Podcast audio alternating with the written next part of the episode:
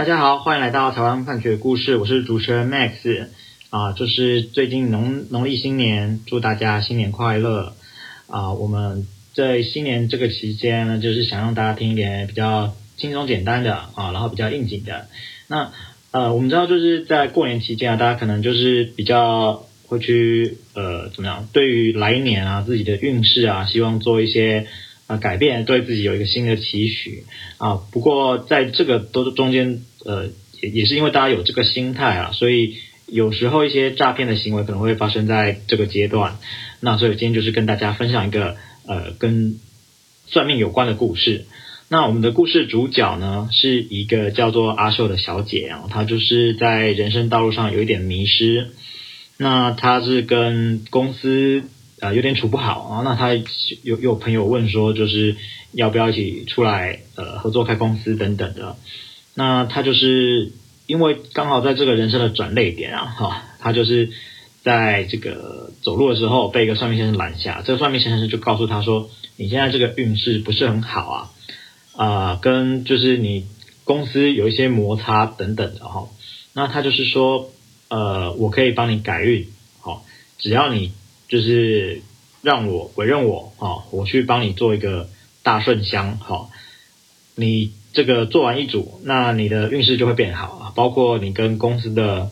呃公司老板的女儿哦，他们的关系都会变好。好，那但是做这一组也不是免费做啦，我只是一组要做六万六啊。你回家之后自己早晚要喝阴阳水等等的哈啊，四十九天你就会看到效果。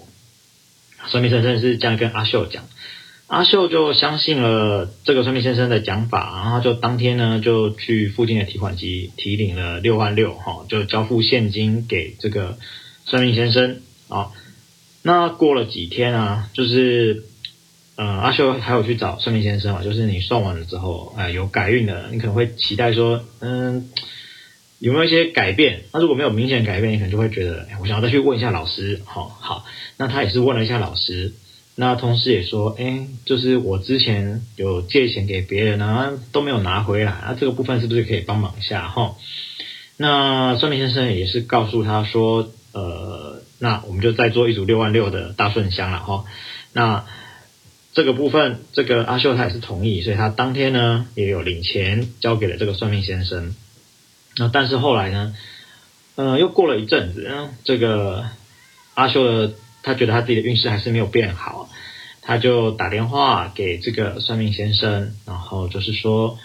呃，老师，我我这个运势到底怎么样啊？会不会好啊？等等的。后来这个算命先生似乎是挂了他电话，他就觉得，哎，好像哪里不对劲啊，然后他就呃，就是。去跟检察官提起了告诉，那检察官呢认为说这个算命先生啊，确实是可能有涉及诈欺等等的行为啊，那他就起诉了这个算命先生。啊，不过这个算命先生他到了法院的时候哈，他就是说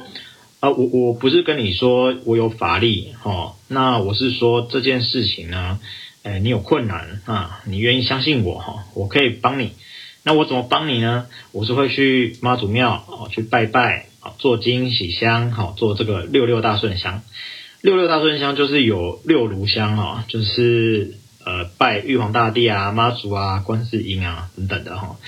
那我会给你拜，然后去帮你消灾解厄啊。那我的价钱是六万六哦，你也同意啊？那既然你同意了，我就没有骗你啊，对不对？我就告诉你说，我去做这个大顺香，好。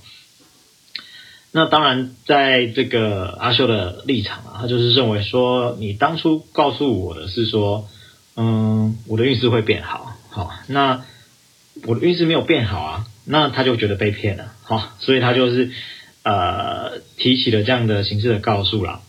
那检察官当然也是站在这个同样的立场，所以他认为说这有涉及诈欺才起诉。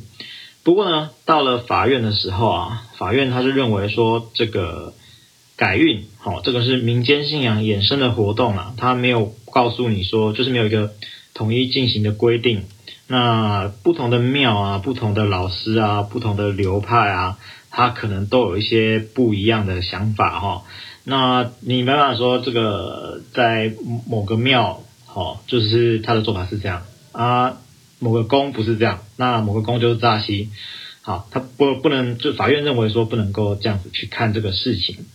他会认为说，呃，这个是民间信仰，好，民间信仰的话，那不能够说就是，说有改运，好，那运没有改，那就涉及诈欺，这样子他可能管得太宽了，那所以他就是认为说，呃，算命先生当初既然告诉你说他是要去做这个六六大顺香，那。这个阿秀呢，你又没有办法去举证说他之后没有去做这个大顺香，那你们当初讲好这个六万六就是去做六万啊、大顺香的这件事情，在这件事情上，你的意思是没有错误的啊，你认知就是对方会帮你做大顺香嘛，那这件事情他认为是没有诈欺，所以呢，这个一审的法院呢，他就认为说这个孙明先生是无罪的这样子。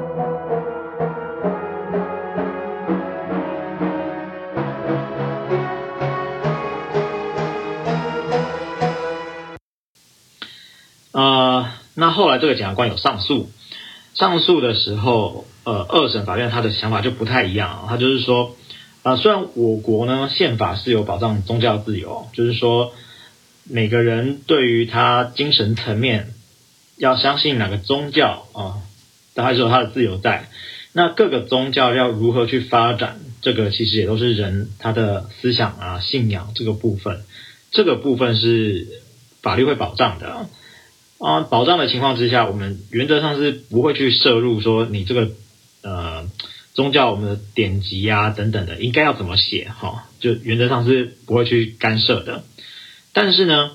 呃，如果呢这个我们是用宗教的名义啊，在传达讯息、交付物品或是提供服务啊，可以被认为是宗教的社会行为的时候啊，那这个时候这个讯息、物品或是服务本身是可以被检验的，是。法院可以去介入审查的，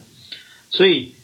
不是说你只要披着信仰的外衣哈，你就可以去实施犯罪的手段。那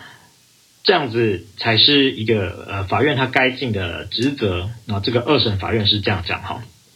那法院认为说，呃，从一般的常情来看，如果你只是帮人家去妈祖庙烧香拜拜哈。很难想象有人愿意支付十一万啊十二万多啊这样子的改运费哈，那所以他认为说这个算命先生呢，他是趁着这个被告他遭逢职场还有生活困扰，在一个非常焦虑的情况之下，使这个阿秀呢误认为说做大顺香的改运可以解决所遭遇的问题哈。那压制了这个阿秀他理性思考的空间，然后取得与一般合理范围显不相当的财产。那这个认这个情况之下，他就认为说他是有符合诈欺的要件这样子。那换句话说啦，就是说，呃，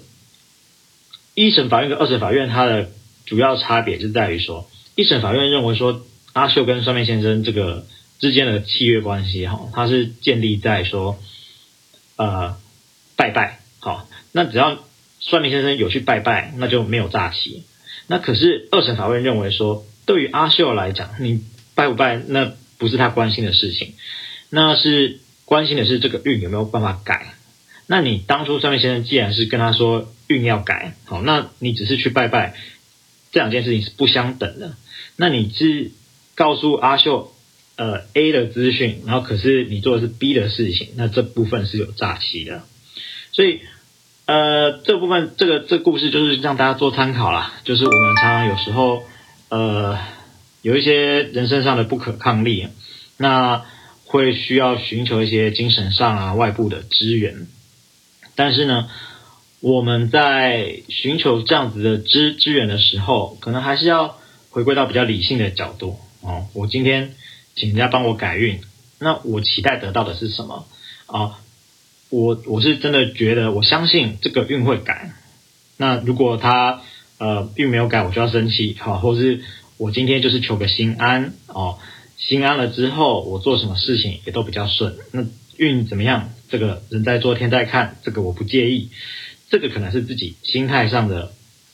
想法的不同啦。那我们是。呃，在这边就是希望大家新的一年哦，就是不管是自己的心态也好啊，外在的运势也好，然后大家都啊、平平安安、健健康康，好，祝大家新年快乐。